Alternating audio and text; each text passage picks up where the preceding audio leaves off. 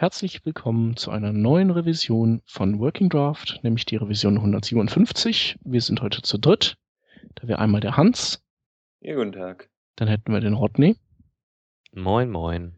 Und mich, ich bin der Shep.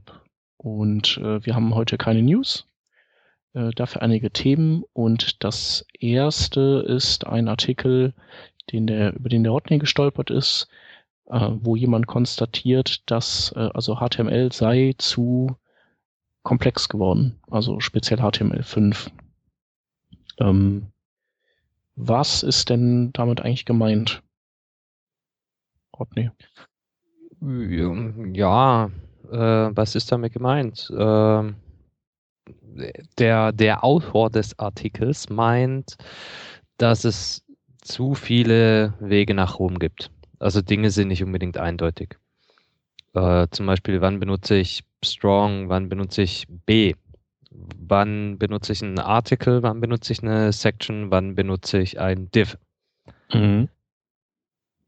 Ja. Was bedeutet der Header eigentlich? Macht der Header das, was, was ich denke, was der Header macht, oder ist das irgendwie wieder eine andere Semantik? Das meint der Autor mit HTML ist zu komplex. Mhm. Also das Hans. Markup, ne? Genau, das Markup. Das ist ja HTML. Hypertext Markup. Genau, aber HTML5 hätte ja auch sein können, dass, dass es dann so quasi mit den APIs und was weiß ich, hast du nicht gesehen, alles noch. Aber es ist tatsächlich nur das Markup gemeint. Nee, also der Autor meint tatsächlich nur Markup. Äh, Hans als unser hauseigener äh, Markup-Spezialist ja, bitte. Äh, was, was sagen Sie denn dazu?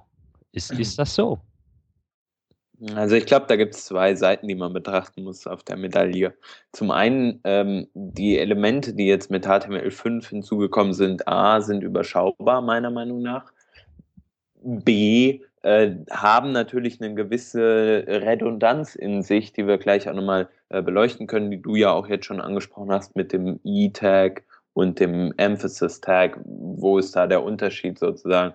Ähm, äh, auf der dritten Seite aber, oder das wäre dann C, ist, steht natürlich die Frage, äh, braucht das Ganze überhaupt? Brauchen wir das insofern, dass es uns weiterhilft und brauchen wir das insofern, ähm, dass Suchmaschinen entsprechend das auch irgendwie besser verwerten oder äh, irgendwelche Screenreader oder sonst irgendwas, ähm, die, die dann natürlich Sachen Markup anders interpretieren. Im Endeffekt, ähm, das, was Screenreader sehen, ist größtenteils oder lesen, ist größtenteils natürlich äh, das Markup irgendwie und die Interpretation dessen. Genauso Suchmaschinen, die gucken sich größtenteils das Markup an. Natürlich zählt da auch immer äh, noch Styles, JavaScript rein, aber vor allem ist das Markup interessant. Und da ist meiner Meinung nach die, die Fragestellung natürlich, ähm, ja, inwiefern betrachten solche Geräte die Unterschiede, die kleinen semantischen Unterschiede. Und da kann man einfach ganz klar sagen, die sind nicht weiter relevant. Äh, wenn man sich zum Beispiel Google mal anguckt, was Google so auswertet von dem Markup, was wir schreiben, ähm, dann interessiert die das relativ wenig, würde ich behaupten. Ähm, und ist auch das, was so mein Kenntnisstand äh, generell zu dem, der Thematik ist, ob da jetzt eine Section steht oder ob da ein Artikel steht, ob da ein äh, Emphasis oder ein Italic Tag steht, das ist denen egal. Ähm, allerdings ist es vielleicht nicht egal, wenn wir als Coder daran gehen. Ähm, denn was verstehen wir denn unter diesen Tags?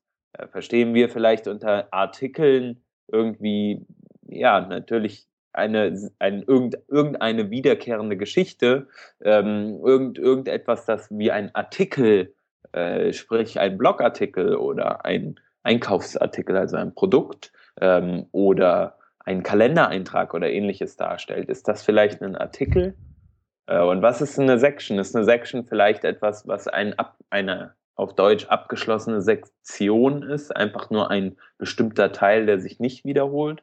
Oder wie ist das? Und dann finde ich, äh, tritt diese Fragestellung, ist das komplex, nochmal näher in den Vordergrund? Denn wenn man nicht weiß, soll ich jetzt einen Artikel oder eine Section verwenden, dann führt mich das natürlich in ein Gedankenset, was ich nicht unbedingt haben sollte, wenn ich eigentlich straightforward Markup schreibe. Ja, genauso mit, wo verwende ich I, wo verwende ich B-Tag anstatt ein Strong oder sowas. Ähm, oder was ist eigentlich die genaue semantische Bedeutung von einem Header oder von einem Footer? Gibt es nur einmal auf der Seite oder gibt es das eigentlich in jedem Artikel nochmal? Ja, oder solche Geschichten. Und da hat der Autor natürlich nicht ganz unrecht zu sagen, hey, irgendwie ist das Ganze nicht, nicht so, nicht mehr so durchsichtig, wie wenn ich alles mit Diffs vollschmeiße. Aber was ist der Mehrwert davon? Und beim Mehrwert, es ist ja ganz klar, wenn ich sehe, hier steht ein Header, dann habe ich darunter eine Vorstellung. Ähm, sei das jetzt die semantisch völlig korrekte, so wie es die Spec interpretiert, oder sei es eine, die ich mir selbst über meine Arbeit, über meine Erfahrung angeeignet habe. Da würde ich halt sagen, hey, wenn, wenn diese, wenn es irgendeinen Value gibt, irgendwie ein bisschen Semantik vorhanden ist, auch wenn die vielleicht nicht zu 100% richtig ist, dann ist es nicht so komplex, wie, äh, wie es jetzt dargestellt wird. Na, die Frage ist halt wirklich, wem stößt das irgendwie negativ auf, wenn die Semantik nicht stimmt? Also ich nicht mal Screenreader so wirklich, oder? Also bei bestimmten Dingen wie, wie Header und, äh, und Nav da kann man halt davon äh, profitieren, dass da automatisch oder dem neuen Main-Element, dass da automatisch ähm, Area Roles gesetzt werden. Also das ist schon ein schöner Nebeneffekt, aber ansonsten weiß ich nicht. Ähm, ist jetzt der, der Benefit nicht so groß, oder? Oder, also, ich meine, ich würde mir ja wünschen, dass ein großer Benefit da ist, aber ich sehe jetzt auch keinen so richtig.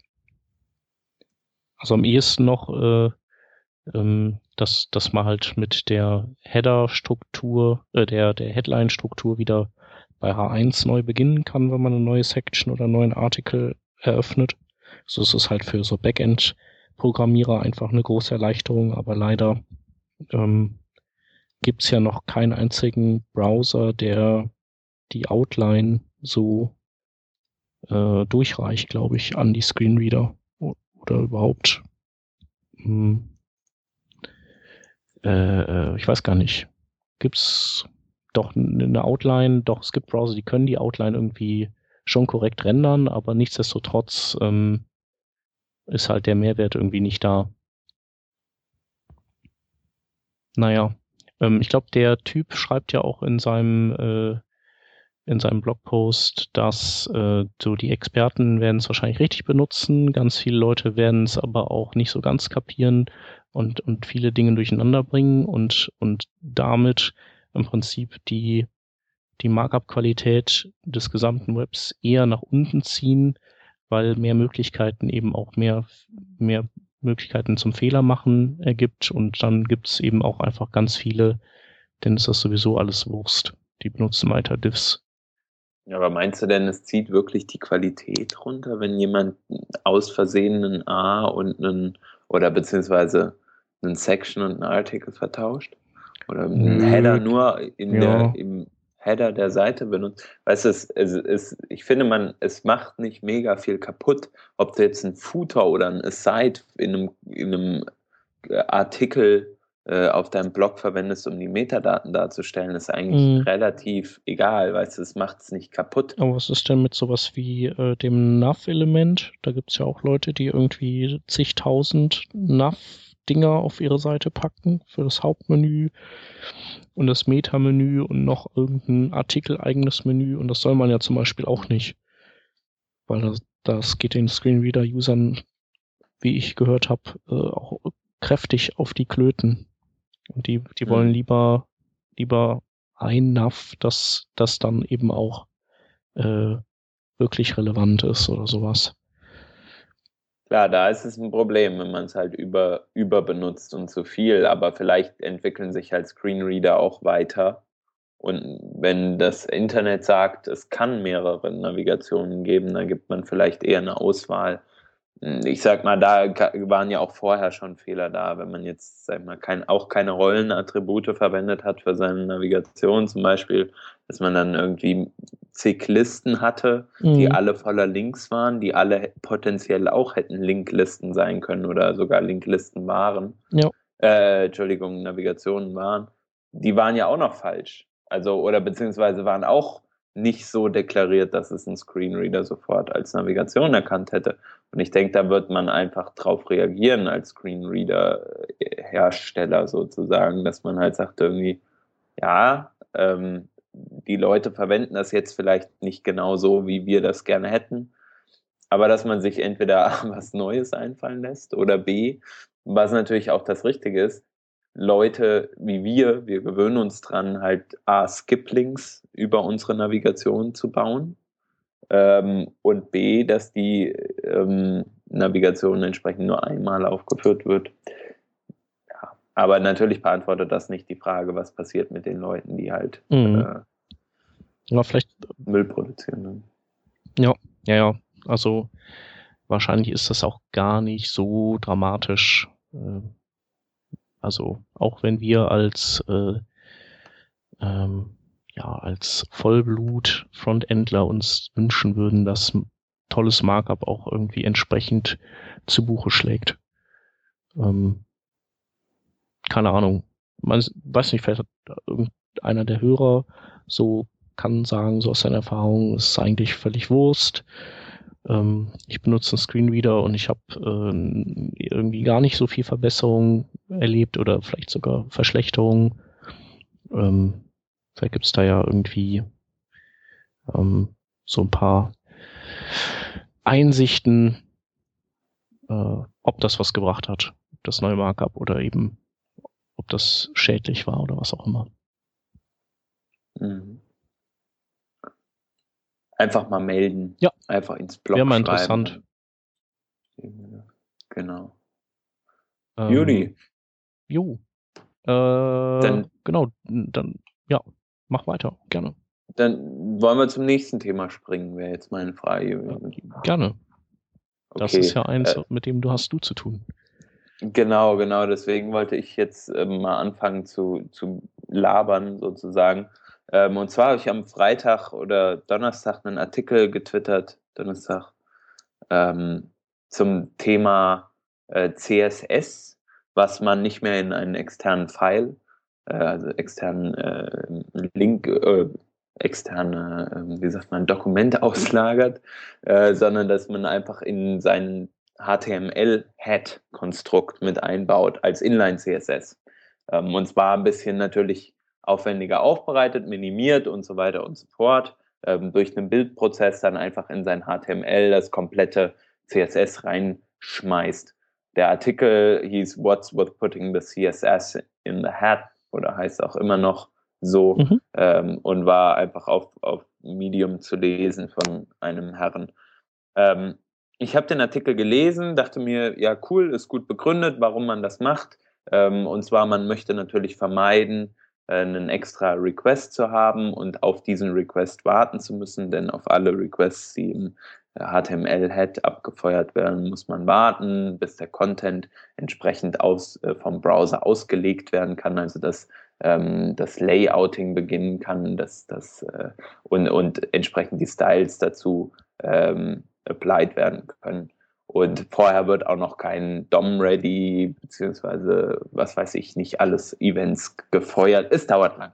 So, und das möchte man natürlich vermeiden. Da gibt es diesen schönen, äh, diesen sch schönen, äh, ja, dieses schöne Wort Critical Path oder ähm, den Ausdruck Critical Path, ähm, zu dem einfach es dazu gehört, wenn man CSS lädt, wird es zu diesem Critical Path hinzugefügt und man dieser Critical Path beschreibt, wie lange es braucht, bis die Seite entsprechend aufgebaut werden kann vom Browser.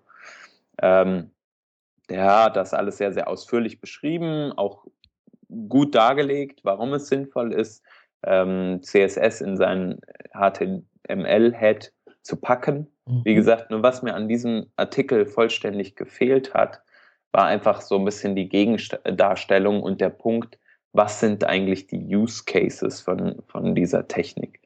Ähm, an welchen Punkten macht es überhaupt Sinn, so ein, das CSS in den HTML herzupacken? Ähm, das wurde halt einfach überhaupt nicht beleuchtet Und ich finde, es ist ein bisschen Anti-Pattern zu sagen, es macht immer Sinn, äh, das CSS in den, in den HTML-Head zu packen. Denn man muss sich einfach mal angucken, was auch die Nachteile sind, zum Beispiel, wenn man das CSS entsprechend inline packt. Zum einen ist es das Browser-Caching, was einfach komplett wegfällt. Wenn man eine HTML-Seite ausliefert, dann kann die zwar gecached werden vom Browser, dadurch verliert sie jegliche Dynamität, also man kann nicht mehr sagen, wir ähm, fügen den Usernamen irgendwo ein und so weiter und so fort. Äh, man muss also die Seite irgendwo ähm, dann auch fertig produziert sozusagen, also wirklich statisch ablegen. Ähm, was natürlich ein Nachteil ist und was für die meisten Webseiten oder Web-Applications ähm, nicht unbedingt funktioniert. Äh, und dann auf der anderen Seite ist da noch das Caching auf der Serverseite, nämlich wenn man sich überlegt, so ein CSS-File, den kann man überall ablegen, auf jedem äh, CDN und so weiter und so fort. Ähm, das statische CSS, was man aber, oder nicht das unstatische CSS, was man in sein HTML-Head packt, äh, das kann man nirgendwo mehr ablegen. So ist natürlich oder sehr oft, gerade bei größeren Webseiten, der Weg von, ähm, de, vom User-Computer bis zu einem Server, wo das HTML abgelegt ist, eventuell weiter. Der Server kann das Zeug nicht so schnell rausschmeißen wie einen äh, CDN-Server, äh, der halt genau für diesen Fall ausgelegt ist äh, und, und hat dort an dieser Stelle ähm, natürlich einen Nachteil in der Performance. Deswegen, das sind zum Beispiel zwei Punkte, die also das Caching äh, beeinflussen wo man einfach sagen muss, ja, die, die Technik hat halt auch seine Nachteile. Mhm. Was mich dann dazu führte, erstmal zu sagen, so, was sind überhaupt die Use Cases?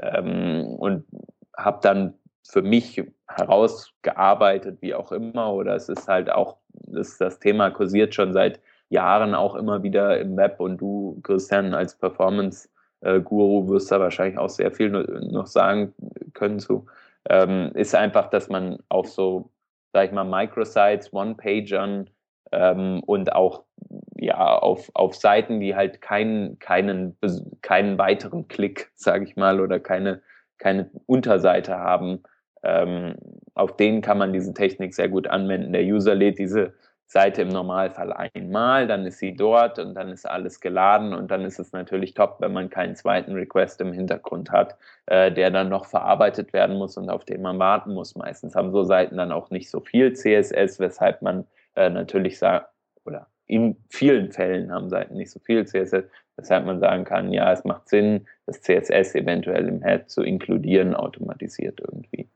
Auf der anderen Seite dann irgendwelche Single-Page-Applications, ähm, weiß ich nicht, die sehr, sehr viel mit JavaScript arbeiten, einfach wo alles nachgeladen wird, ähm, wo Module nachgeladen werden und so weiter und so fort, wo man zum Beispiel nur die, die Core-Resource von seinem CSS, ähm, was irgendwie vielleicht 10 Kilobyte sind oder so, in den Header packt. Da kann man auch diskutieren, ob das sinnig ist, aber es mhm. wäre zum Beispiel ein weiterer Use Case. Ja. Ein paar Artikel, die ich dann äh, noch gelesen habe und so weiter, auch aus, aus, diesem, ähm, aus dieser Thematik heraus sagen, äh, dass ein HTTP-Overheads zum Beispiel für den Request und die Response ungefähr so um den 1 Kilobyte Faktor liegen. Ähm, das heißt, für, für ähm, Files, die kleiner sind als das, würde es sich lohnen, zum Beispiel die ganze, ähm, den ganzen Code zu inline, weil einfach dieser Overhead, äh, der halt nicht real ein Kilobyte ist, aber der so wirkt wie ein Kilobyte, ähm, DNS-Lookup und so weiter und so fort, entsprechend wegfallen würde. Mhm. Für alle Files, die aber ähm, größer sind, macht es wenig Sinn und man sagt so vom, vom Testing her zum Beispiel geil, äh, Podjani, über den wir auch schon öfter mal gesprochen haben, ähm, hat irgendwie mal Testings gemacht, 2012 oder so, in denen er gesagt hat, auf keinen Fall sollte man Files, die bigger, äh, die größer sind als 4 Kilobyte, irgendwie inline, weil das einfach keinen Sinn macht vom, vom, von der Ladeperformance her. Man bekommt nicht so viel zurück, wie man reinsteckt ähm, äh, an, an ja, Optimierungsversuchen vermeintlichen. Im Endeffekt also ähm, es gibt Seiten, bei denen macht es Sinn Google.com macht das so, für die macht das Sinn, Microsites macht das Sinn. Aber wenn man sich mal größere Webprojekte anguckt, wo das äh, CSS auf jeden Fall minimiert, immer noch über 10 Kilobyte ist, ähm, macht es meiner Meinung nach keinen Sinn und der Meinung sind auch sehr viele andere. Ähm, und das war so mein, mein Gegenpunkt zu dem, was eigentlich der Artikel gesagt hat. Ähm, über, über das, was ja diese Technik, die eigentlich nicht verkehrt ist, aber die irgendwie auch viele Downsides hat. Und ich weiß nicht, Christian, vielleicht willst du ja einfach mal deine Erfahrungen ausschildern aus dem, mhm. äh, aus dem Kontext. So. Ähm, also du hast auf jeden Fall schon, schon recht, dass wenn man das so macht, dass man, dass man halt äh, jedes Mal die Payload, also wenn man nicht weitere Maßnahmen ergreift, äh, dass man die dann immer mitschicken muss und dass es sich auch wirklich nur lohnt, bis zu einer gewissen Größe das so zu tun. Also wenn man da noch äh, also wenn man jetzt zum Beispiel irgendwelche geinlinten Bilder drin hat oder so, dann, dann wird es einfach zu viel. Also es muss halt, eigentlich muss es so das Basislayout sein und ähm, und dann kann man immer noch ein CSS äh, lazy loaden hinterher oder so, wo dann äh, Hintergrundbilder definiert sind und was weiß ich was, so Dinge, die, die below the fold sind oder so. Ähm, ansonsten, ähm, also wo das halt auch total viel bringt, das Inline ist, wenn du, ähm, wenn du für mobile Devices äh, Seiten baust, weil einfach die, äh, die Latencies, die Latenz auf ähm, bei mobilen, also bei UMTS und Co. einfach wahnsinnig groß sind und, und jeder ex extra, äh, jede extra Datei, die geholt werden muss, äh, die dann auch noch im Critical Path liegt, äh, die, die bringt halt eine Seite echt zum, zum Stehen. Und wenn man das vermeiden kann, ist das halt ziemlich cool. Äh, das heißt also, davon würde ich das, glaube ich, so ein bisschen abhängig machen. Ähm, Habe ich vorwiegend mobile User, ähm, dann äh, ist das gar nicht mal so eine doofe Idee, äh, so den Basissatz an CSS zu inline, äh, auch wenn das dann jedes Mal mitgeschickt wird, ist wahrscheinlich der, der Benefit am Ende größer.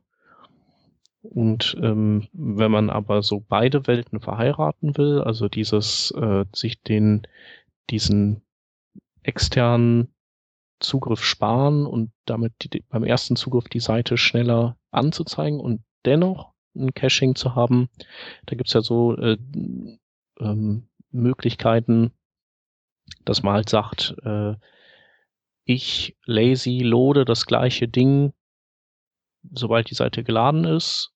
Und wenn ich das, also das gleiche Ding nochmal als externe CSS-Datei und habe ich das geschafft, dann setze ich mir setze ich einen Cookie auf True. Äh, die Datei hat dann natürlich auch ein entsprechendes äh, Expiry Date und äh, beim nächsten Laden der Seite wird ja der Cookie automatisch mitgeschickt. Da steht dann True drin und dann weiß der Server, okay, der hat diese Datei äh, nach irgendeinem Zugriff dann also bei mir runtergeladen, hat die in seinem Browser-Cache sehr wahrscheinlich und ähm, jetzt kann ich die auch einfach verlinkt einbinden ähm, und die wird dann aus dem Browser-Cache bedient. Äh, Funktioniert natürlich leider nicht immer bei mobilen Devices, weil die, äh, weil die Caches nicht so groß sind und damit die Sachen schnell rausfliegen. Da gibt es dann noch die andere Variante, dass man halt sagt, ähm, ich inline das äh, CSS im, im Kopf und pack, ziehe es mir danach in Local Storage rein, setze dann einen Cookie und ähm, dann beim nächsten Mal schickt der Server eben einfach äh, keine Styles mehr mit, sondern eine JavaScript-Anweisung, die die die vom Browser verlangt, eben das Stylesheet aus dem Local Storage wieder rauszuholen und ins HTML reinzuklemmen. Also dann kann man es halt, da hat man es halt gecached im Local Storage und hat es nur einmal äh, als Payload im HTML mitgeschickt. Mhm. So in die Richtung geht auch dieses Basket.js, glaube ich. Äh, ich glaube, der Eddie Osmani hat auch seine Finger im Spiel. Und dieses Basket.js, glaube ich, kann, macht das für CSS und für, also für Stylesheets und Skripte. Hm. Ah ja, ich erinnere mich, das habe ich mir mal angeguckt. Aber irgendwie war das dann doch so ein bisschen, hm, Ja. Nicht so, nicht so, dass ich jetzt sagen würde, irgendwie, also für, für eine Web-App macht es vielleicht Sinn, aber irgendwie, ich sehe also ich sehe den Use Case noch nicht für eine, für eine Middle-Scale oder Large-Scale Corporate Website irgendwie so. Also da ist es halt doch noch sehr viel, man lädt einfach die Seite neu, komplett neu.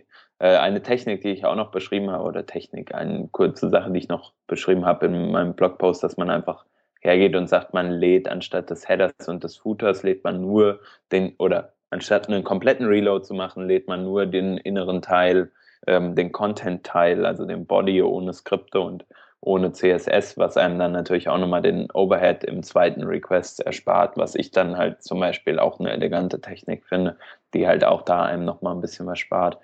Ähm, so eine Sache in Local Storage zu legen, dauert ja dann auch wieder ähm, einige Zeit, bis das gelesen wird, nehme ich an. Und ich weiß jetzt nicht, wie da nee, ähm, genau die Performance ist gegenüber dem, dem Browser-Cache zum Beispiel.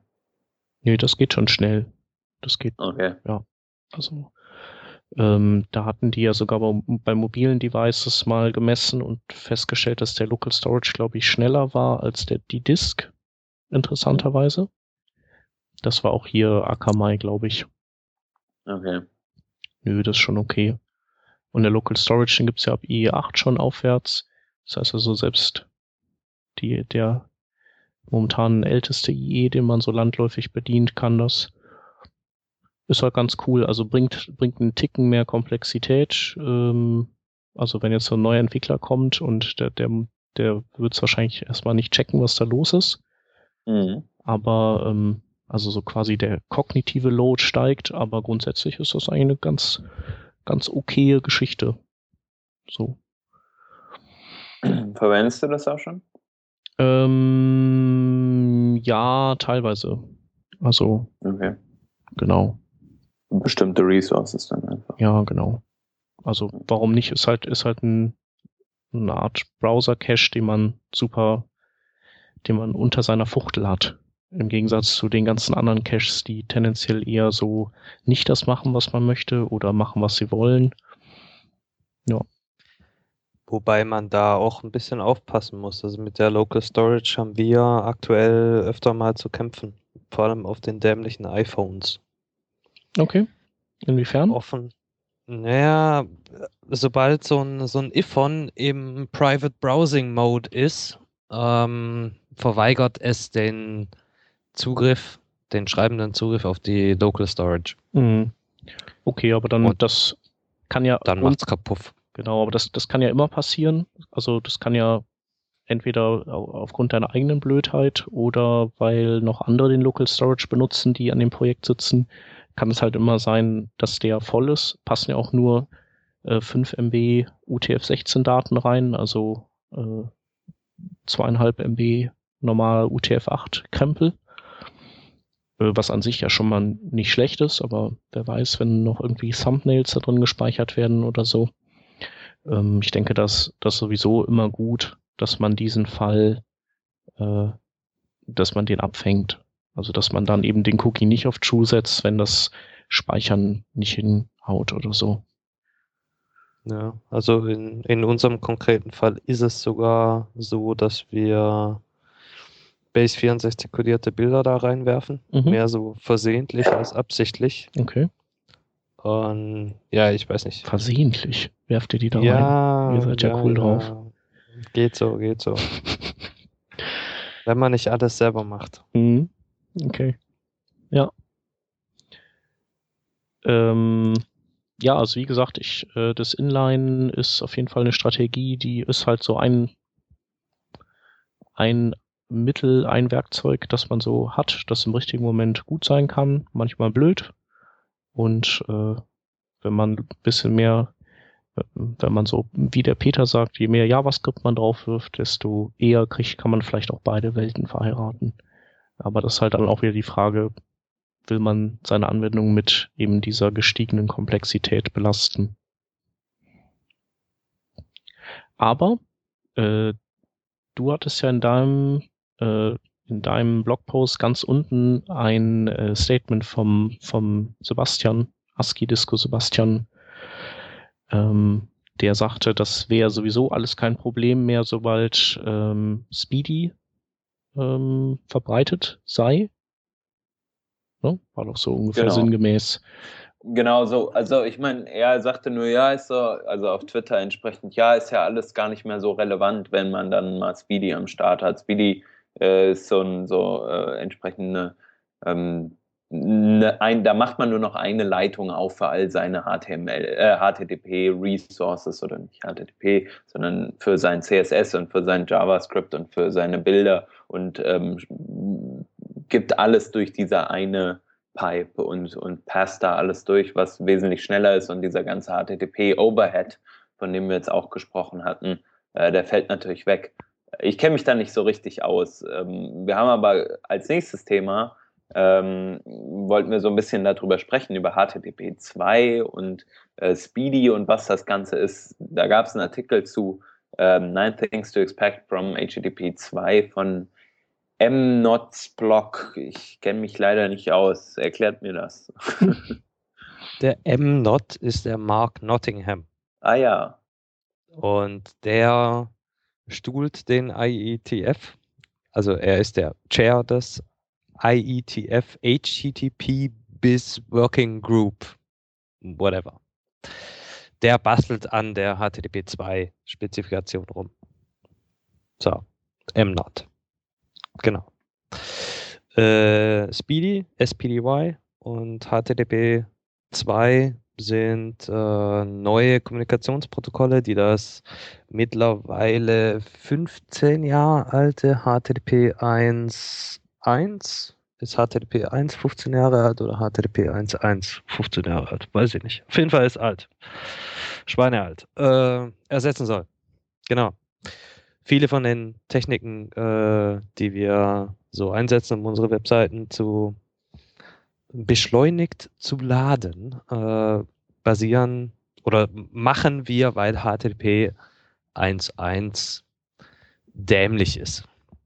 Unter anderem das Inlinen von äh, Ressourcen machen wir, weil mehrere Requests oder zu viele Requests ja recht teuer sind. So, das ist das der Hintergrund. Und sowohl SPDY als auch HTTP 2, die im Übrigen sehr ähnlich, aber nicht das gleiche sind, ähm, haben dieses Problem so nicht mehr. Das heißt, äh, diese beiden Protokolle äh, haben naja, wie soll man das jetzt sagen, aus den Fehlern gelernt. Es sind halt Weiterentwicklungen äh, dieses Kommunikationsprotokolls. So haben wir in, in früheren Zeiten, also in den HTTP 1.1 Zeiten, mehrere TCP-Verbindungen zu einem Server aufgemacht. Hans, weißt du wie viele? Wie viele denn? Vier. Früher vier, jetzt sechs bis 8. Genau.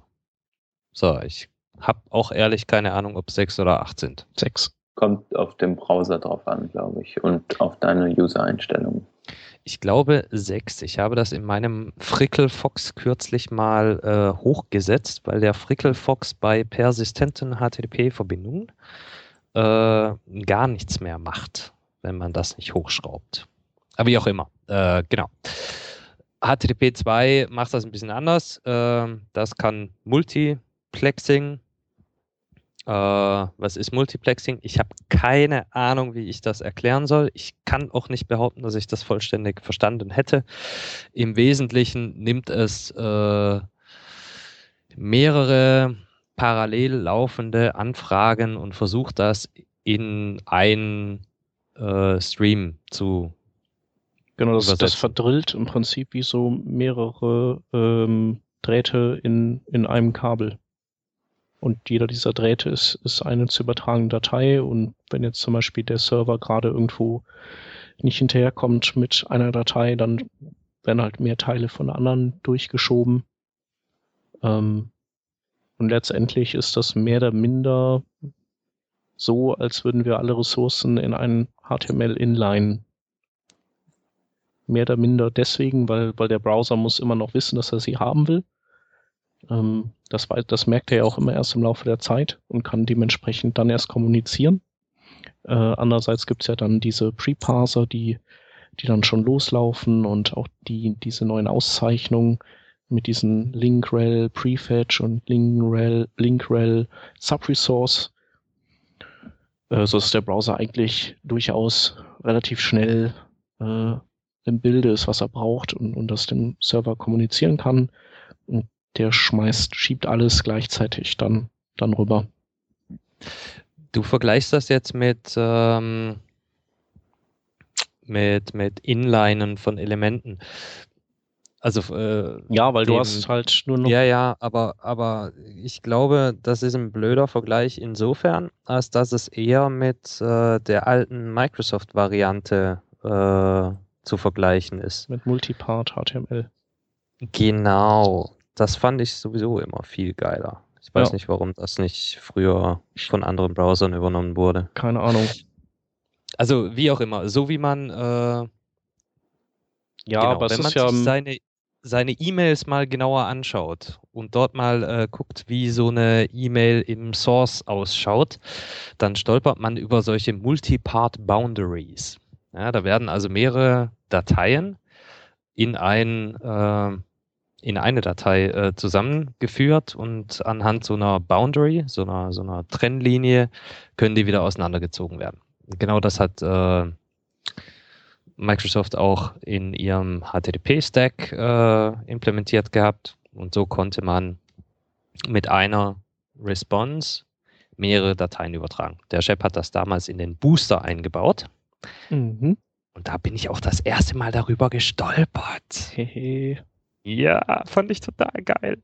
Aber wie auch immer, genau. Das ist das, das, ist das was äh, HTTP 2 äh, mitbringt. Nur nochmal äh, geiler insofern, als dass die Dateien nicht hintereinander geklebt werden, sondern die Dateien in äh, Chunks, äh, in welcher Reihenfolge auch immer über die Leitung geschossen werden. Das heißt, da kann erstmal so die, die ersten vier Kilobyte vom CSS kommen, dann kommt so ein bisschen was von irgendeinem Bild, dann kommt wieder ein bisschen was vom HTML, dann kommt mal ein bisschen was vom JavaScript und äh, das wird dann vom Browser wieder zusammengesetzt. Ja, also es gibt auch eben nur noch ein, eine offene Verbindung und nicht irgendwie mehrere.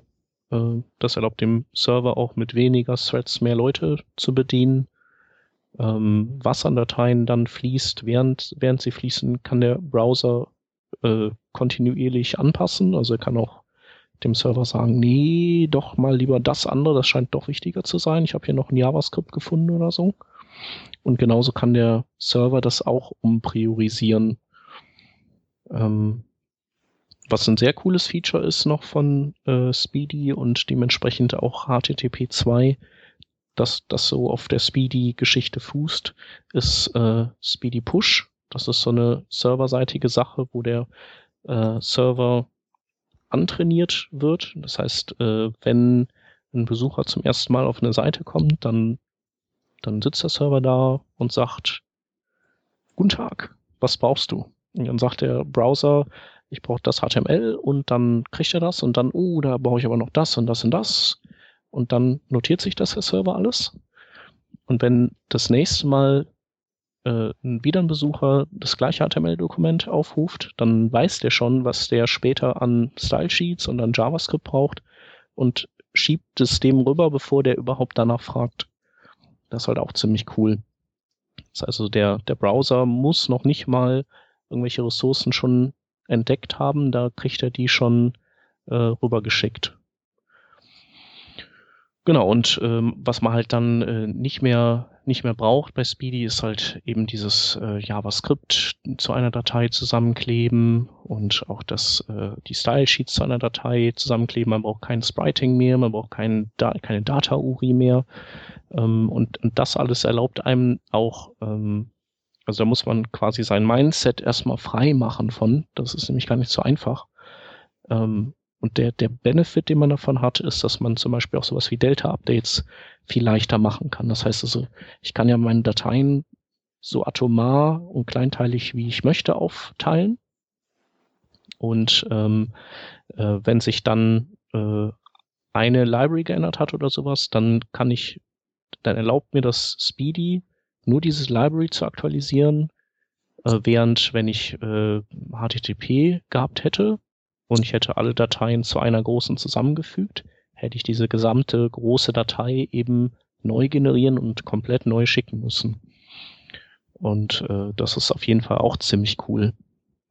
Also hinsichtlich halt äh, Aktualisieren der Seite und Cache-Busting und so. Genau, und dann gibt's noch ein paar kleine Verbesserungen äh, bei dem Protokoll. Ähm, äh, unter anderem, dass äh, die HTTP-Header komprimiert übertragen werden, weil die werden, die wachsen ja mittlerweile auch immer ähm, zu Dimensionen an und äh, die wurden bisher nicht komprimiert.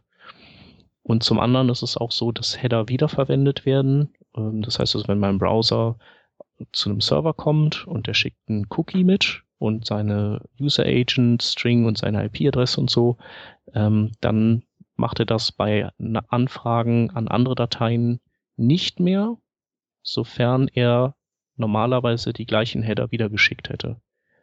Ähm, nur wenn er halt irgendwas anderes schicken würde, dann schickt er halt das, was sich gegenüber dem vorherigen Request in den Headern verändert hat. Und das spart halt auch ganz viel ähm, Header, Overhead, äh, des, weswegen auch sowas wie Domain Sharding, also das Verteilen von Ressourcen auf anderen Subdomains, auf cookie-freien Subdomains, auch völlig ins Leere läuft. Also das braucht man halt dann auch nicht. Also man braucht einfach überhaupt gar nichts. Dieses Buch von Steve Sauders da von 2008, das, das kann man komplett wegwerfen. Das braucht man einfach nicht mehr. Also bis auf vielleicht die, die Cache, ähm, die Expiry Dates setzen oder so. Und das ist schon super. Was man jetzt noch dazu sagen sollte, HTTP ist ein Plaintext-Protokoll, also ein textbasiertes Protokoll. Das heißt, ich kann ein äh, Terminal aufmachen, ich kann Telnet starten und anfangen loszutippern und mit dem, mit dem Server, mit dem Endpunkt äh, HTTP sprechen. Das ist ein Protokoll, das ich tippen kann. Das ist bei HTTP 2 nicht mehr der Fall. Das ist ein Binärformat. Äh, das werde ich also ohne äh, entsprechende Bibliothek so nicht mehr äh, hinkriegen. Komm, du kannst können. das doch trotzdem, wie ich dich kenne. Äh, ja, natürlich. Ich habe das schon auswendig gelernt. Ja. Meine Tastatur entsprechend umgepolt. Ja. Nee, äh, vergiss es. Ja. Noch, noch eine Sache ist, es ist wahrscheinlich äh, standardmäßig, also es, die waren sich nicht so ganz sicher, aber es, oder sagen wir mal so, ist HTTP 2 muss nicht standardmäßig äh, verschlüsselt sein, aber es wird keinen Browserhersteller geben, der das Protokoll unverschlüsselt unterstützen wird. Das heißt also, alle Browser werden, äh, werden es erzwingen, dass wenn es genutzt wird, dass es verschlüsselt ist ähm, was generell natürlich eine super Sache ist, was so äh, die NSA angeht. Schlecht ist es, weil man sich äh, dauernd Zertifikate kaufen muss. Ähm, und ein, ein, Grund dafür dürfte auch sein, dass das Protokoll eben äh, anders ist. Also zwar für uns transparent, aber in sich dann doch anders. Und äh, sobald es halt verschlüsselt übertragen wird, äh, wird es auch nicht sehr, wird es nicht von den ganzen Proxys, die so im Internet stehen und die Daten irgendwie durchreichen oder Mobilfunk-Proxys ähm, zerballert. Ja, also wenn, wenn Shep meint, alle Browser äh, haben sich dazu entschlossen, nur noch verschlüsseltes HTTP 2 äh, zu erlauben, dann meint der Shep eigentlich Firefox und Chrome. Äh, Firefox und Chrome und IE11. Also laut diesem Artikel steht von IE11 da genau gar nichts. Ach so, okay, aber IE11 unterstützt das eben auch. Nur verschlüsselt. Äh, das weiß ich nicht. Richtig. Also hier geht es darum, dass Firefox und Chrome gesagt haben, sie werden HTTP 2 mhm. nur mit TLS unterstützen, ja. also nur verschlüsselt. Genau, aber das heißt TLS. ja letztendlich äh, nichts anderes als, also du musst es ja dann verschlüsseln, weil, also, ja, ja, klar, du kannst klar. dann User Agent Sniffing betreiben und dann nur für den IE11 mache ich es nicht, aber ist ja Quatsch. Also Mozilla und Google äh, nutzen hier die, Bugwelle des neuen Protokolls, um auch gleich den äh, Sicherheitsaspekt mit auszurollen. Ja. Was ja irgendwie doch so ein bisschen löblich ist. Ja, er ist schon super. Genau, und äh, der mobile Chrome, noch so als kleine Randnotiz, der ähm, hat ja jetzt auch so ein sowas wie dieses, äh, wie hieß das bei Opera Mobile, dieses, äh, dass das über so ein Proxy geht. Das haben die jetzt auch. Also wo so Daten, glaube ich, auch teilweise komprimiert werden und äh, das heißt, also, das funktioniert dann so, dass der mobile Chrome eine Verbindung zu Google-Servern aufbaut, die bauen eine Verbindung zu der Zielseite auf, holen die Daten und komprimieren die und die Kommunikation des mobilen Chrome mit Google-Servern, die läuft dann auch schon komplett über Speedy ab. Und äh, dadurch hat man dann auch auf Seiten Speedy sozusagen, die das von sich aus gar nicht aktiviert haben. So, wo du äh, gerade noch so ein bisschen Angst geschürt hast, von wegen, nein, da Hehe. muss man Zertifikate kaufen, möchte ich noch Also- kurz ein bisschen Schleichwerbung machen. Ja. Äh, es gibt da so ein Hus Hus israelisches Unternehmen namens Start SSL. Die haben eine furchtbar schlechte Webseite aus dem Jahre 1812. Ähm, vertickern aber günstige, brauchbare äh, Zertifikate. Also Aber irgendwer, größtmögliche äh, Schlüssel Ja. für quasi null Kohle. finde ich super, so ein Tipp. Ich, aber ich hatte irgendwann tatsächlich mal von äh, einem, äh, einem Hosting-Provider und nicht von 1 und 1, sondern so einem, der, der das quasi alles von Hand macht, ähm, gehört, dass die äh, doch gar nicht so 100% super cool sind. Also ich kann es jetzt gerade nicht, ich müsste nachgucken, warum das so ist. Aber ähm, vielleicht äh, kann man die nochmal googeln und wenn es da nur Positives gibt, dann, oder? Ja, natürlich. Also ich nutze die seit, ich glaube, acht Jahren, sieben, sechs Jahren, keine Mhm. Ahnung, lange. Okay. Ähm, auf mehreren, mit mehreren Unternehmen, mehreren Domains ohne Probleme.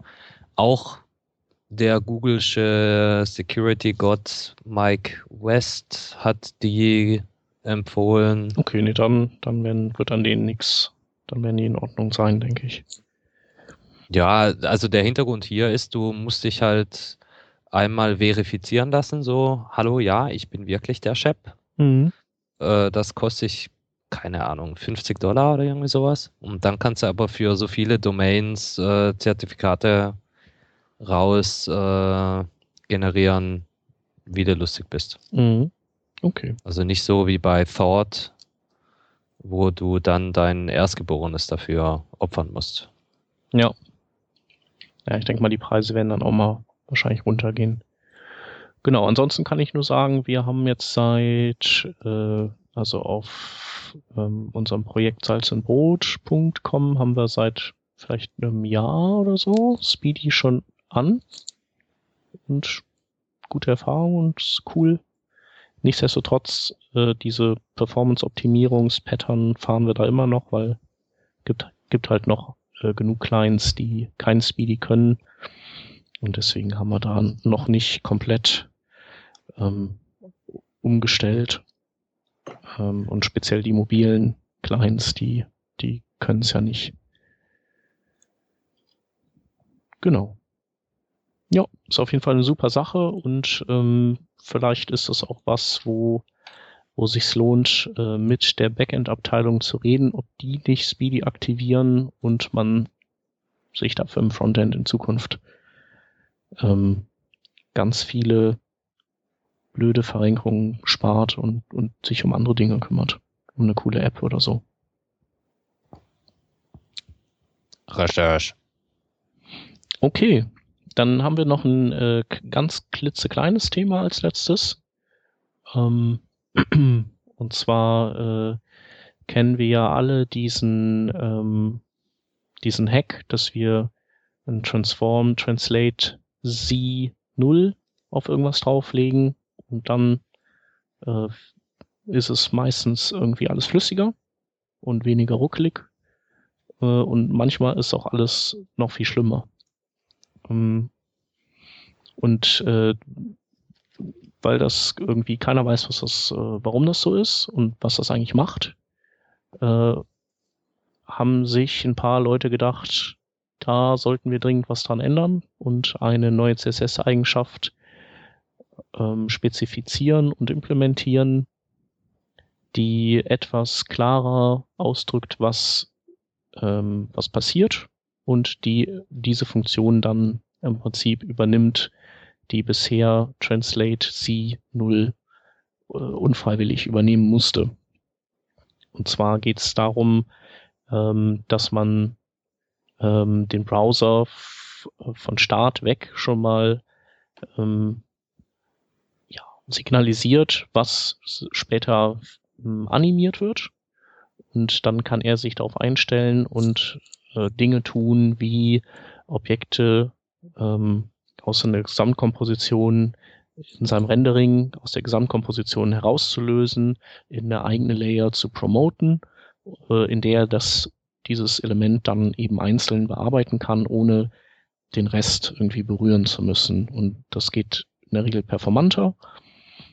Ähm, bisher machen Browser das immer dann, wenn der Fall eintritt, dass etwas animiert werden muss, wie zum Beispiel wenn man äh, Transforms animiert über CSS Transitions oder Animationen oder die Opacity, dann äh, bricht der Browser einen Aktionismus aus und promotet dieses Objekt in eine eigene Layer und dann kann es die in die Grafikkarte schieben und da animieren und dann, wenn die Animation zu Ende ist, dann nimmt es dieses Ding und verschmilzt es wieder mit der ursprünglichen Layer. Diese äh, Promoting und Verschmelzungsprozesse, die brauchen einfach Zeit und äh, deswegen ruckeln Dinge immer kurz bevor die Animation losläuft und nachdem die gelaufen ist. Und äh, ja, ebenso passiert sowas, wenn man jetzt äh, per JavaScript irgendwo hinscrollt, dann hat man auch manchmal das Problem, dass Dinge ruckeln, weil der Browser irgendwie erst später merkt, dass er die entsprechenden Teile da ähm, rendern muss.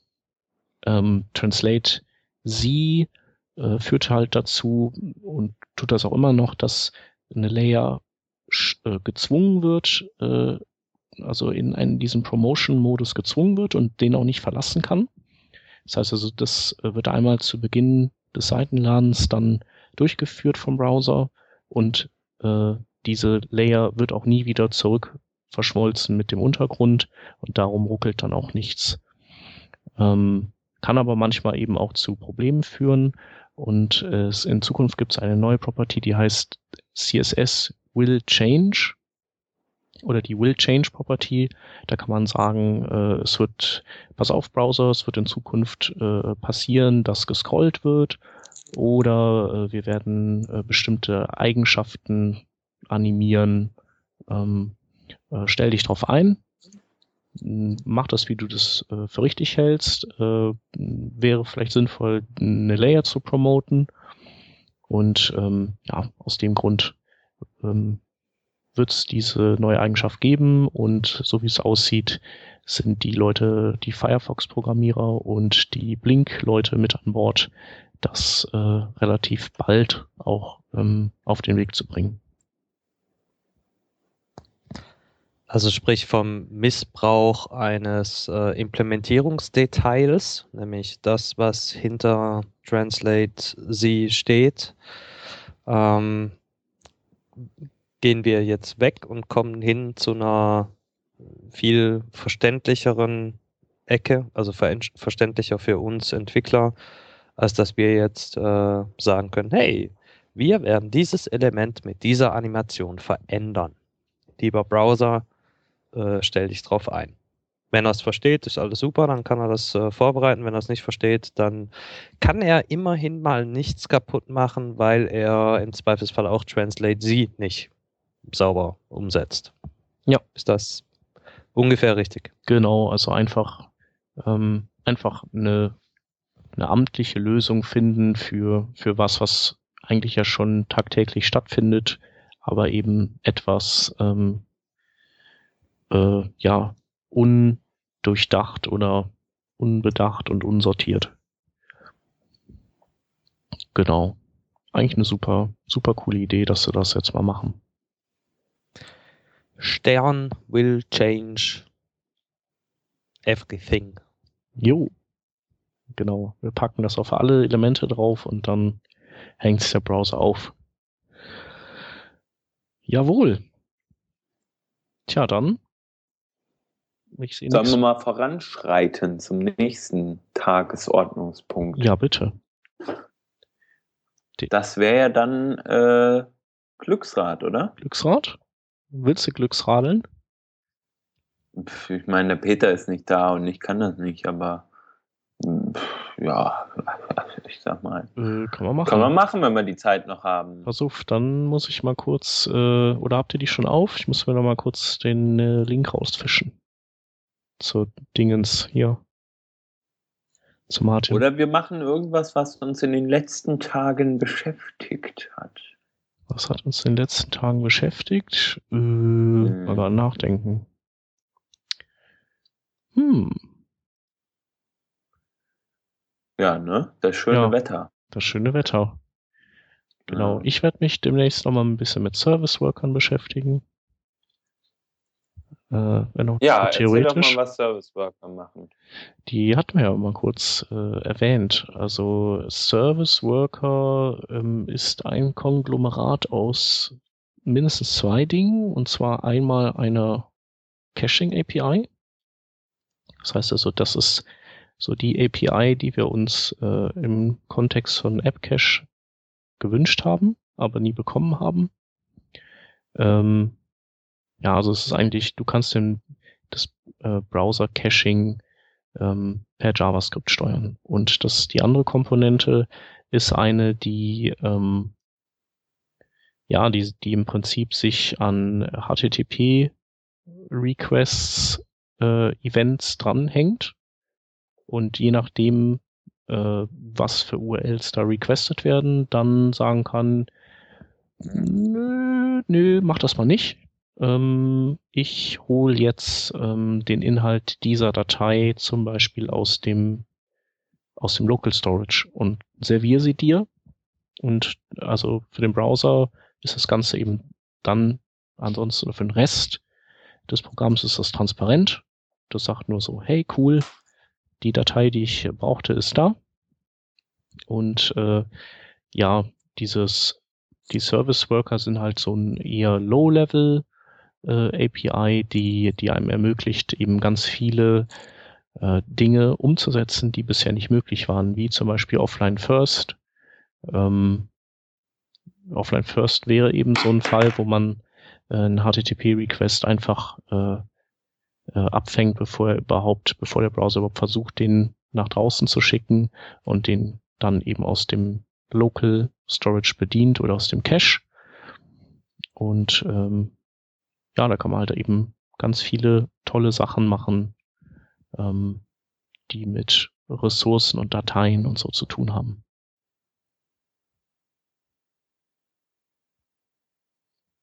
Genau, und äh, da will ich einfach mal gucken, was sich so äh, an neuen Dingen ergeben hat. Und äh, ich kann da auch gerne ein, ein äh, Slide Deck nochmal kurz hier bei uns reinwerfen, dass ich mir durchlesen werde, das ähm, vor fünf Tagen online gegangen ist.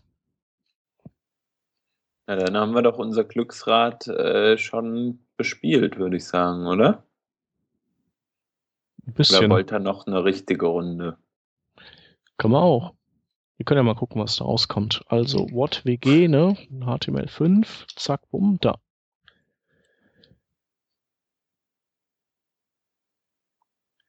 Äh, ist das das Ding? Ja, ich glaube schon. Er lädt.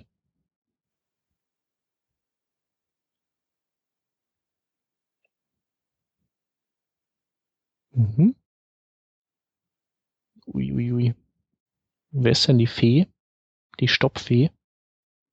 So, Rodney würde ich vorschlagen. Mhm. Rod, bist du noch dran? Stopp, stopp, stopp. Äh, Moment, nee. Was geht's? Ach so. Ich wollte gerade sagen, ich bin doch noch gar nicht am Scrollen. Willst du die Glücksfee sein? Aber natürlich. Okay. Gut, dann scroll ich mal hier so ein bisschen. Uh, und in diese, neu, diese neuen Chrome Scrollbars, die kann ich mit der Maus nicht ziehen. Ich nehme die Bildabtaste. So.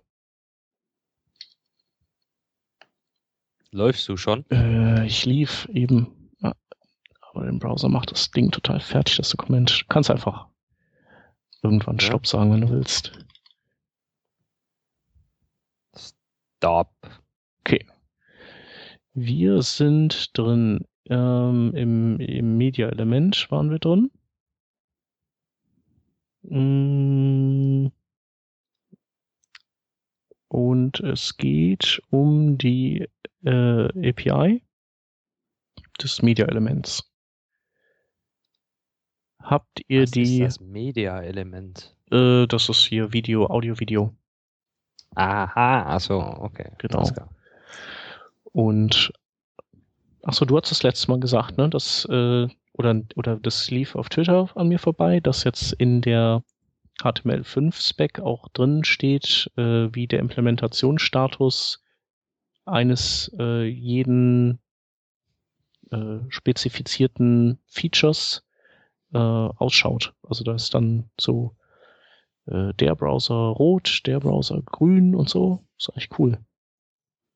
Also man kann quasi in der HTML5 in dem Dokument, wenn man es geladen kriegt, dann gucken, wie es äh, mit der Browserunterstützung einzelner Features aussieht. Also so eine Art Can-I-Use-mäßiges Ding.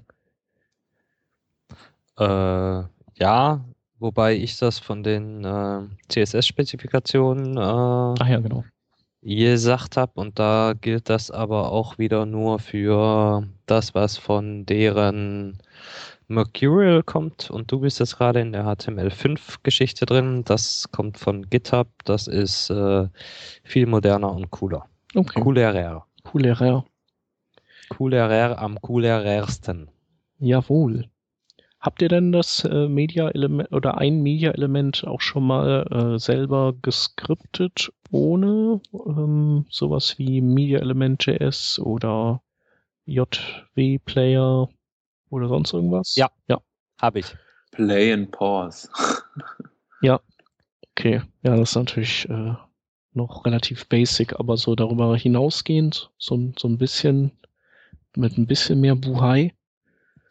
Nein. Nee. Also habe ich nämlich auch noch nicht. Ich habe bisher auch immer nur ähm, irgendeine Library on top gehabt. Ähm, aus verschiedenen Gründen, weil ich halt eine Skin brauchte oder weil der IE8 auch noch irgendwie mitgeschleift werden musste. Also ganz ehrlich, wenn ich irgendwo ein Video einbetten muss, dann äh, werfe ich dann YouTube oder YouTube iFrame rein und das Thema hat sich für mich äh, gegessen. Ja. Nix mit da groß rumspielen. Ja. Sorry. Also bei mir ist es so, ich habe äh, mit, äh, was war das, mit dem JW-Player, glaube ich, war das, oder nee, mit Media Element JS, genau. Ähm, da habe ich so ein Autorensystem gebaut, da hatte ich irgendwann schon mal erzählt von. Ähm, da kannst du halt so Videotrainings zusammenbauen und äh, damit du hast dann sowas wie so eine, eine Video, wie so ein Videotrack hast du halt das, Preview-Video oben und unten die Timeline und kannst dann so Schlagworte draufsetzen und Sprungmarken und äh, Einblendetafeln und so ein Kram. Und äh, in dem Kontext hatte ich schon mal eben äh, so, ein, so ein Video in Sync ferngesteuert, beziehungsweise auch andersrum. Also das heißt, wenn du im Video rumge ähm, hast, dann ist die Timeline unten eben auch hin und her gesaust. Ähm, genau. Das war ganz cool und ist aber dann auch eben nicht direkt an das Media-Element rangegangen, sondern an die äh, JW-Player-Schnittstelle. Ja. Na dann. Gehen wir über zu den letzten, der letzten, fast letzten Sektion des Tages, und zwar den Links. Äh, ich fange mal an. Hm, der Sven Wolfermann war ja auch schon öfter mal bei uns hier in der Sendung zu Gast. Ähm, ich weiß gar nicht, wann zuletzt. Er hat auf jeden Fall jetzt einen Artikel über statische Seitengeneratoren geschrieben. ähm, und hat einfach mal so ein paar Applications, sowohl Clicky Bunti für den, ähm, für den Desktop, sag ich mal, sowie auch ein paar Generatoren für die Command Line oder automatisierte Systeme ähm, beschrieben, die einfach statische Webseiten erzeugen mit den Daten, äh, die man denen speist. Ähm, wen das Thema näher interessiert, der kann sich da ja einfach mal den Artikel durchlesen.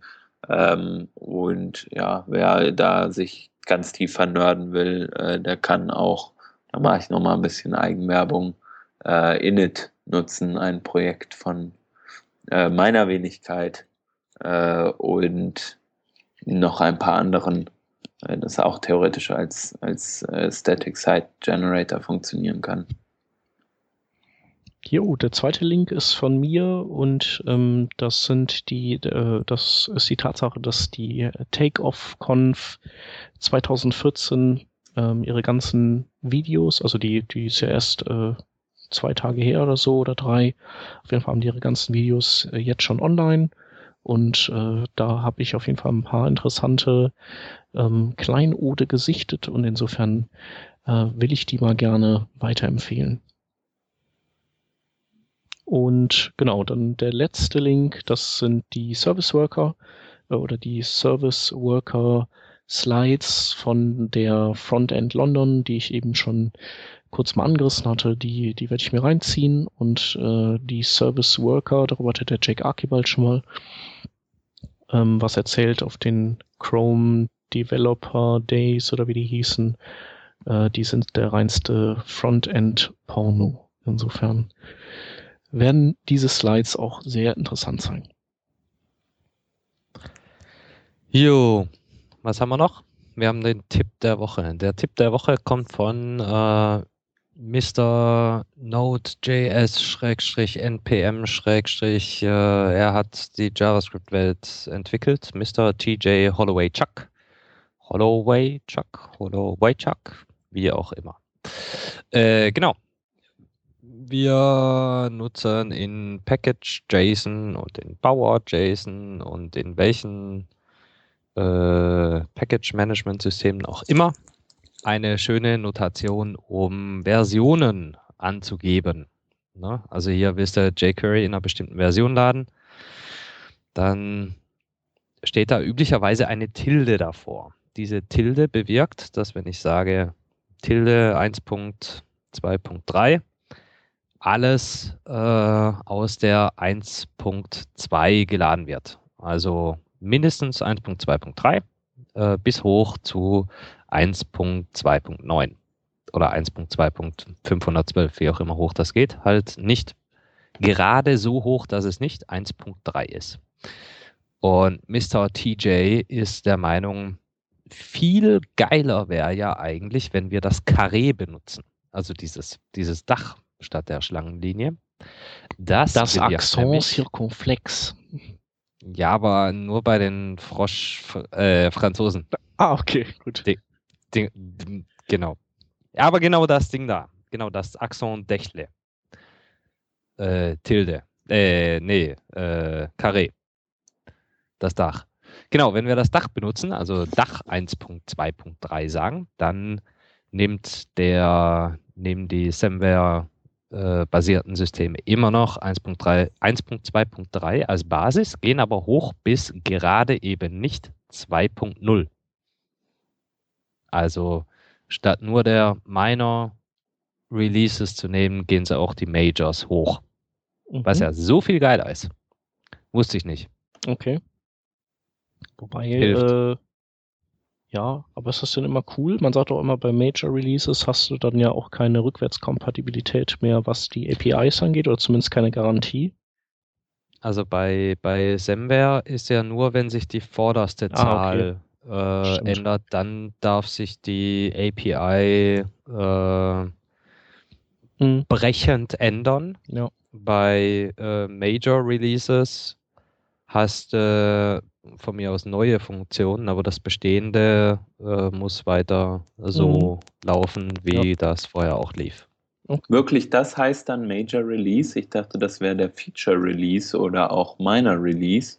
Und hinten die letzte Versionsnummer wäre der Patch Release und oder Bugfix Release. Ähm, aber das ist ja auch nichts, genau, also ich glaube dennoch, die, die, der, äh, der Axon Circoflex updatet dann bis zur ähm, 3.0.x.x, äh, updatet der alles, was an dieser Ziffer äh, ist, aber wenn da jetzt eine 1 steht, dann ähm, erhöht er nicht den Major Release, soweit ich Mhm. das, oder? Ja, dann ist das ja doch okay. So würde ich das jetzt sehen. Fein. Alle Miners äh, werden abgedatet, alle Patches werden abgedatet, aber keine Majors und im Normalfall mit der Tilde ähm, werden alle äh, Miners, äh, nee, werden nur die Patches abgedatet. Mhm. Aber ich bin vielleicht da auch gar nicht, äh, gar nicht jetzt richtig vom Mindset her. Kann sein, dass der Rodney natürlich Hans hat recht, sagt der Rodney. Genau. Ausrufezeichen. gut. Ja, cool. Sehr Das ist doch ein wunderbares Schlusswort. Dann, cool, dann äh, würde ich sagen, sind wir, sind wir am Ende. Jo. Äh, mit den Nerven. mit dem Mikro, mit den Nerven. Jetzt machen wir Feierabend. Jetzt machen wir Feierabend und wünschen allen ein, äh, äh, sagen Danke für das äh, Zuhören und so weiter. Ja. Fürs Kommentieren und für das äh, Anregungen uns per Twitter zuschreiben, was wir mal als Thema einnehmen können, finden wir auch immer gut. Echt jetzt. Und ja, nächste Woche geht's wieder weiter. Bis dann. Bis dann, macht's gut. Tschüss. Ciao, ciao.